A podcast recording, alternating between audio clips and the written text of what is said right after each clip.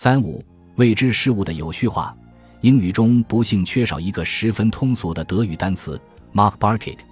我有时突发奇想，说不定打造一个英语同义词会对一项有益的事业有所贡献。这个词就是 makeability、manufacturability，不十分恰当。我本人使用的 constructivism 也很难用 constructible 来表示。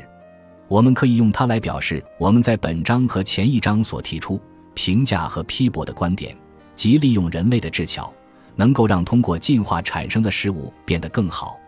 这种观点是站不住脚的，因为事实上，我们能够让未知事物有序化，唯一的办法就是诱导它自己产生秩序。对于我们的自然环境，我们为了达到自己的目标，有时当然可以依靠自然界自发的有序化力量，却不能随意的为各种因素安排我们希望他们采取的秩序。例如，当我们引发产生结晶或新化学物质的过程时，我们就是在做这样的事情。在化学中，甚至在生物学中，我们只能通过强化措施，利用自发的有序化过程。我们能够创造出它们的运行的条件，但我们无法决定任何特定的因素会发生什么情况。大多数人造化学合成物都不是可以建造的，其意思是说，我们不能通过把构成它们的各种成分放在适当的位置上，把它们创造出来。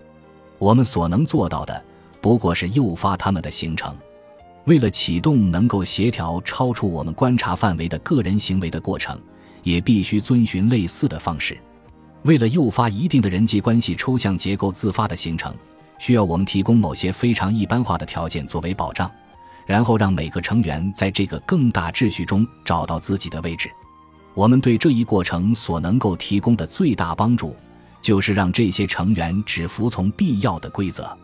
我们希望其产生的结构越复杂，我们的这种能力受到的限制也会越大。一个发现自己在扩展秩序中处于一定的位置，只对自己身边的环境有所了解的个人，可以把这种建议用于自己的处境。他大概首先需要不断地对自己视野范围以外的事情进行探索，以便建立和维持创造了全面秩序的交流过程。当然，维持秩序内的交流，需要让分散的信息被许多彼此素不相识的不同的个人所利用。由此使千百万人的不同知识形成一个外展的或物质的模式，每个人都变成众多传递链中的一环。他通过这些传递链接收信号，使他能够让自己的计划适应并不了解的环境。全面的秩序由此变得具有无限的可扩展性。它自动地提供着有关日益扩大的手段范围的信息，而不是仅仅服务于特定的目标。前面我们思考过这些交往过程。包括具有必要不断的价格变化的市场的某些重要方面，这里只需补充和强调一点：除了协调当前的商品生产和服务供应外，同样的传统和行为方式还供应着未来。它们的作用不仅会表现为一种空间秩序，还会表现为一种时间秩序。各种行为不但适应在空间上相距遥远的另一些人，也会适应超出行为者个人预期寿命的事情。只有自称不道德的人，才会在捍卫政策措施时拿从长远看我们终有一死做理由，因为只有那些习惯于努力为子女和有可能根本见不到的后代提供需要的群体，才做到了日益扩展和兴旺发达。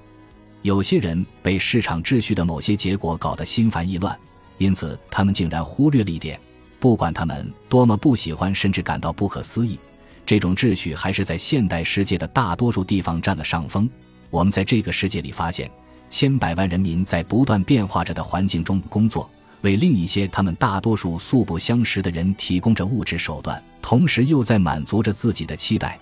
因为他们自己也会得到同样素不相识的人所生产的各种商品和服务，即使是在最糟糕的时候，他们十有八九也会发现这些期待得到了证实。这样一个秩序，虽然远不是尽善尽美，甚至经常失效，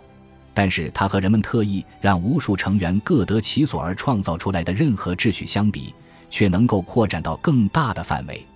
这种自发秩序的大多数缺陷和失效，多是因为有人试图干涉甚至阻碍它的机制运行，或是想改进它的具体结果。这种干预自发秩序的企图。很少会造成符合人们愿望的后果，因为决定这些秩序的是任何执行这种干预的人都无从知道的许多具体事实，